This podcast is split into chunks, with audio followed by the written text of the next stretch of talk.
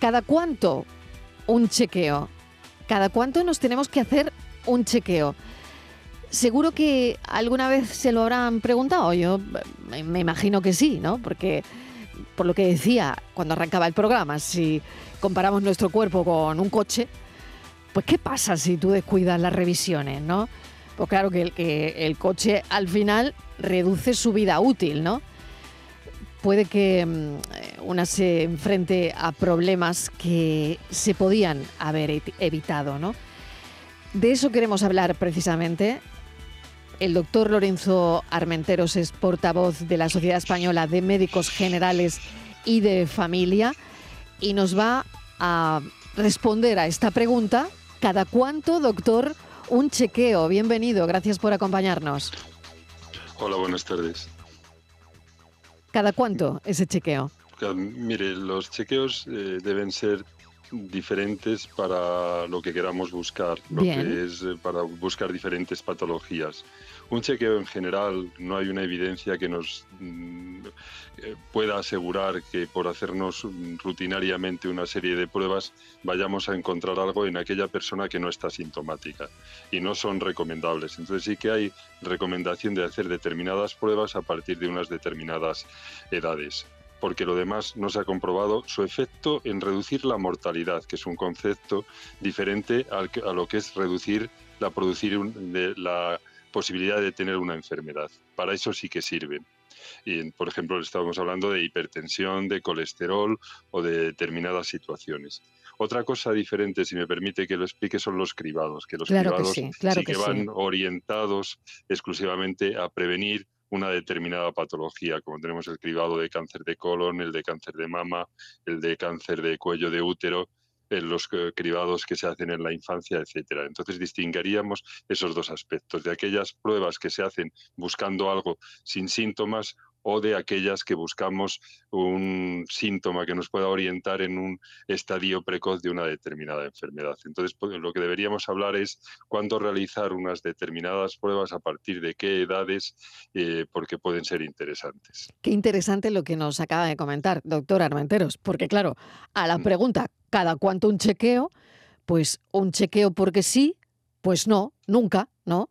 Porque sí, no, porque... en realidad no. Claro, porque sí, porque... Claro.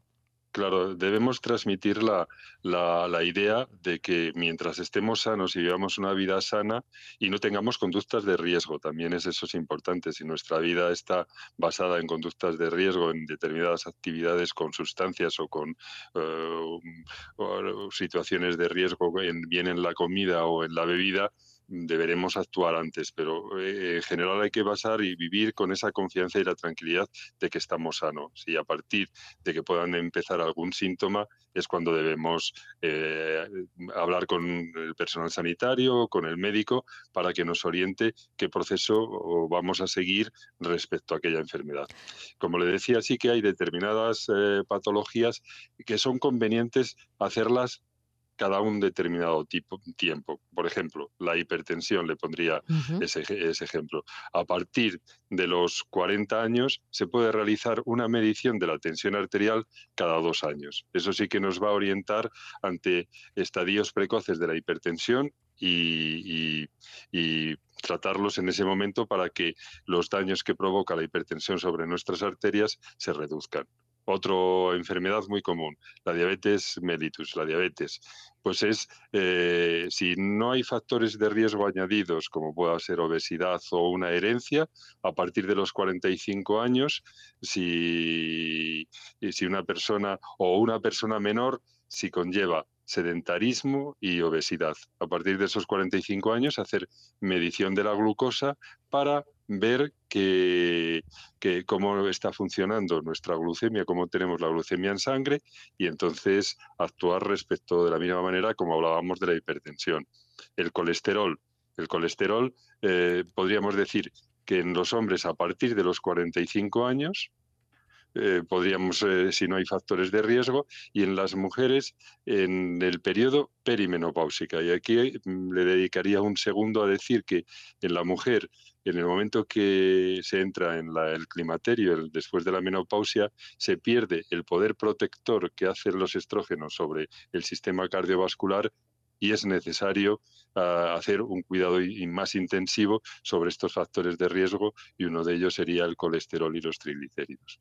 Y así podríamos hablar de más patologías, pero uh, distinguiríamos lo que es la analítica general, que no buscamos nada, a aquello que tenemos que buscar a partir de determinadas edades, que es cuando comienzan a tener riesgo para nuestra salud. Pues qué interesante lo que nos está contando, doctor, y qué revelador por otro lado. A la pregunta, ¿cada cuánto un Pues, pues no, como decía el doctor, pues a partir de 40 años eh, mirarse la tensión como él ha indicado, 45 medición de glucosa si hay factores de riesgo, el colesterol en hombres 45 años, la mujer cuando está en ese periodo perimenopáusico, pues sería prestar atención, pero cosas muy concretas, ¿no, doctor? Muy concretas. Le hablaría, por ejemplo, también de la obesidad. La obesidad sí que hay que eh, prevenirla desde estadios tempranos de la vida. Y en esto le hablaría que cuando hacemos un chequeo, estudiamos la obesidad desde niño, porque aquello que se está formando en nuestras células eh, de acumulación de grasa eh, los, eh, los, adipocitos, estos adipocitos con el tiempo eh, van a dar lugar a una obesidad. Entonces, lógicamente, cuanto antes actuemos para evitar esa formación de adipocitos, mejor va a ser el resultado para nuestra vida. Entonces, lógicamente, la obesidad hay que hacer un control a lo largo de toda nuestra vida, incluido los niños. Otros factores importantes en los que deberíamos actuar, pues en los que consumen mm, con un consumo de riesgo de alcohol que necesita también una actuación específica mm, de estudios hepáticos y de todas las consecuencias que tiene el alcohol y en los fumadores. En los fumadores hay que hacer estudios específicos respiratorios a, partir de los 40 años o cuando se empiece a tener sintomatología. Mm. Serían los grandes grupos de enfermedades en los que actuaríamos de una forma concreta o por edad, por riesgo o por edad. Voy a uno muy específico, por ejemplo, personas que toman eh, suplemento de vitaminas, ¿no? Y que mm, o que van al gimnasio y, toman algún tipo de, de, bueno, pues de sustancia Ahora está lo del colágeno, en fin, este tipo de cosas. Considerando esos medicamentos o suplementos, mejor dicho, que toman estas personas, ¿deberían someterse a algún chequeo específico? Si no hay ningún déficit, si no se tiene déficit, en realidad no tendríamos que hablar de, de, estudios concretos. Cuando hablamos de preparados que sean eh, similares al colágeno o las vitaminas, porque estarían dentro de lo que denominamos inicialmente complementos alimenticios. Otra cosa diferente es cuando se utilizan esteroides, que no están indicados, pero por desgracia se utilizan mucho en las prácticas deportivas para incrementar e hipertrofiar la masa muscular.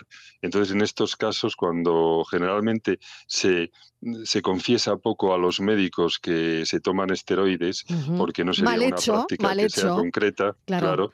Y entonces en estos casos sí que hay que hacer un estudio porque, eh, con, y un seguimiento concreto porque los esteroides son muy negativos para la salud y es necesario estudiar aquellas consecuencias que pudieran, que pudieran tener. Mm.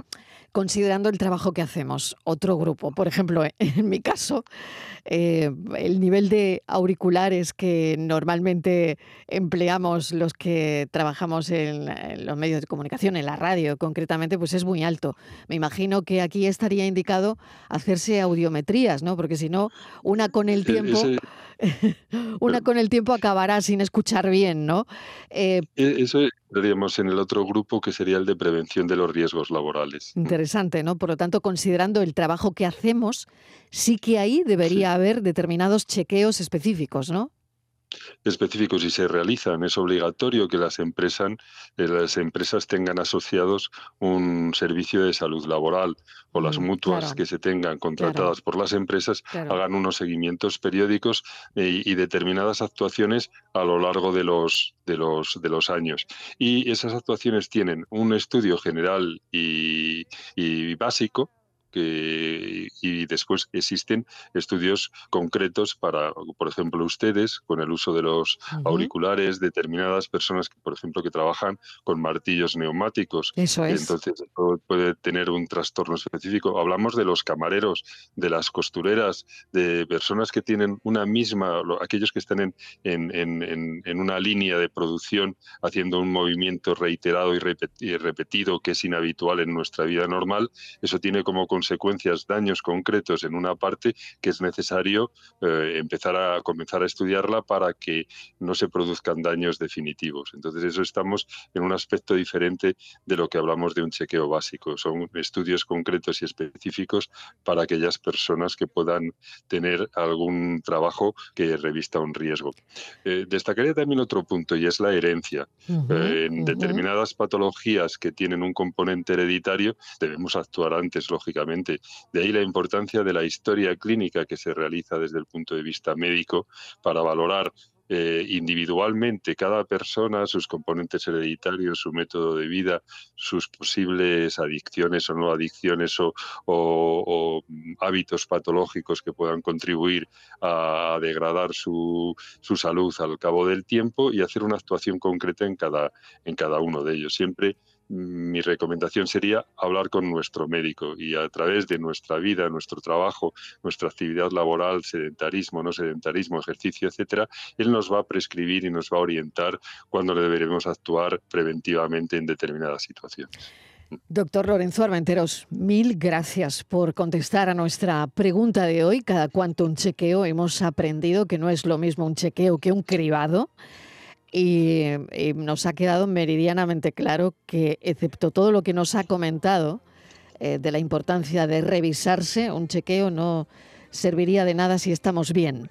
Así que muchísimas gracias. Un saludo. Hay que, hay que tener ese concepto de vida saludable y cuando hay alguna alteración acudir a, nuestro médico. Muchas gracias a ustedes. Gracias. Un saludo.